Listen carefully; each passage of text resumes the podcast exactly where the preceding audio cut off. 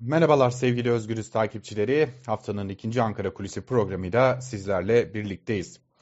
Cumhurbaşkanı Erdoğan'ın uzun zamandır dillerine doladığı bir slogan vardı. Bir gece ansızın gelebiliriz sloganıydı o slogan. En nihayetinde İstiklal Caddesi'ndeki bombalı saldırı.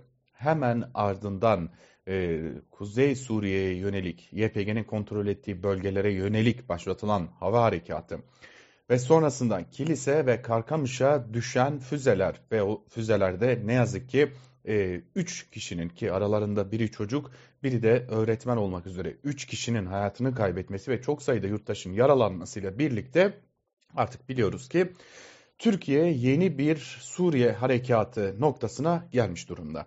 Ama buradaki esas soru işareti şu. Hava harekatıyla mı sınırlı kalacak yoksa bir kare harekatı gerçekleştirilecek mi?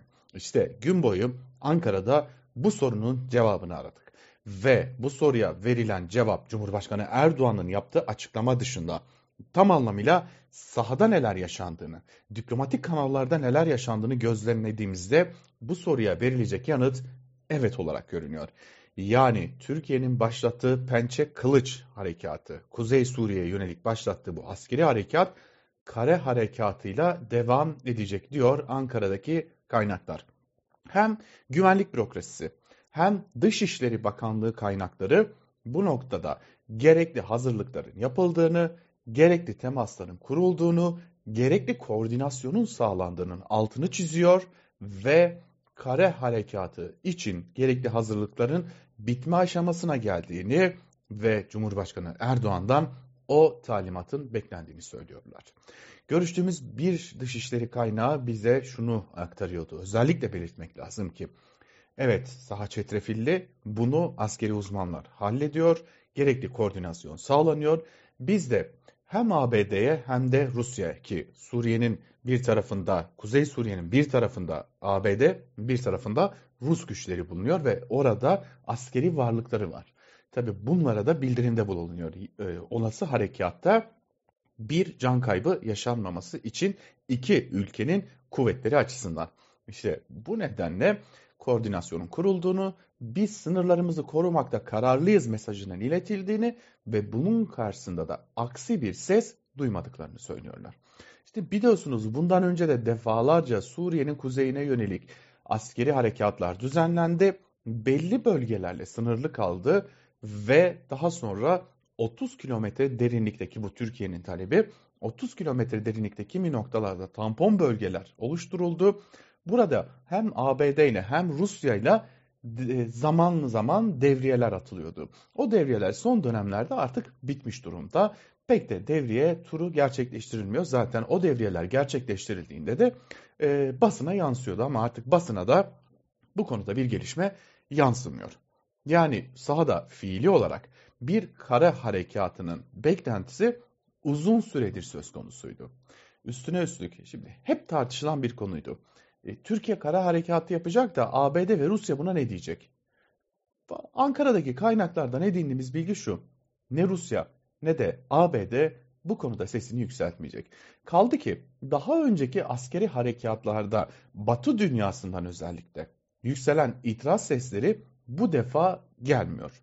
Ne e, Finlandiya'dan, ne İsveç'ten, ne İsviçre'den, ne Kanada'dan, ne ABD'den, ne Almanya'dan e, bu tarz yerlerden bir itiraz sesi yükselmiyor.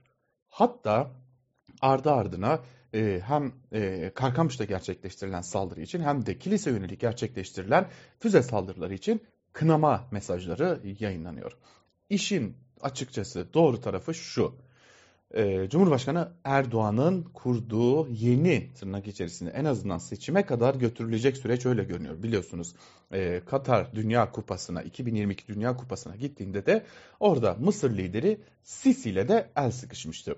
Bu zaten AKP'nin seçim sürecinde belki de seçim sonrasına da aktarılacak olan yeni bir dış politikasına ilk işaretlerden biriydi. Ve işte o ilk işaretlerin verildiği dış politikanın meyveleri de toplanıyor bir yandan. Tabi bir yandan e, mülteciler konusu, bir yandan Rusya-Ukrayna savaşı ile birlikte Batı dünyasının da Türkiye'ye olan ihtiyacı artmış durumda. Ve bu ihtiyaçlar doğrultusunda Erdoğan kendisine açılan bu sahayı, bu hareket alanını kuvvetli manevralar yaparak değerlendirmiş gibi görünüyor. En nihayetinde de e, önümüzdeki günlerde başlayabileceği çeşitli kaynaklarca da belirtilen kare harekatı için ne Batı dünyasından ne de Rusya'dan yüksek sesle bir itiraz beklenmiyor. Kaldı ki zaten Türkiye'nin de hedefinin 30 kilometre derinliğe kadar inip orada bir tampon bölge kurmayı e, hedeflediği belirtiliyor. Yani esas hedefin e, uzun zamandır Türkiye'nin talep ettiği 30 kilometre derinlikteki tampon bölge kurulması. Bu elbette ki Irak'ın kuzeyi için yani Kürdistan bölgesel yönetimi e, kontrolü altında olan bölgeler için geçerli değil. O noktalardaki operasyonlar, e, harekatlar ayrı bir şekilde yürütülüyor. Ve bu harekatların devam edeceğinin altını çiziyor kaynaklar. Fakat ABD ve Rusya'nın belki sessiz kalarak, belki e, göz yumarak, belki de uzun zamandır izledikleri politikayı değiştirerek verdikleri o harekat alanı e, tabiri caizse Türkiye açısından şimdi kara harekatı için kullanılacağı benziyor. Önümüzdeki günler bize e, Kuzey Suriye'ye yönelik başka başta Tel Rifat bölgesi olmak üzere e, yine Kobane olmak üzere ya da e, bu tarz bölgelere e, kara harekatının e, hazırlıklarının tamamlandığı, talimatın beklendiği, koordinasyonun sağlandığı, e, gerekli mesajların verildiğinden hareketle kaçınılmaz gibi görünüyor ve Batı dünyasından bu defa önceki harekatlar gibi ses yükselmemesi de bekleniyor. Tabii tüm bunlardan geriye şöyle bir soru işareti kalıyor. Cumhurbaşkanı Erdoğan'ın ya da AKP'li politikacıların hep üzerinde durduğu nokta şuydu. Biz Batı'ya rağmen 2023 seçimlerini kazanacağız diye. Ama hatırlayalım Batı'da giderek artan Erdoğan'ın, Cumhurbaşkanı'nın bir dönem daha varlığının kendileri açısından elzem olduğu fikrinin yükselişi söz konusu. Şimdi geriye tek bir soru kalıyor.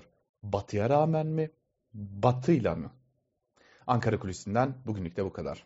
Hoşçakalın.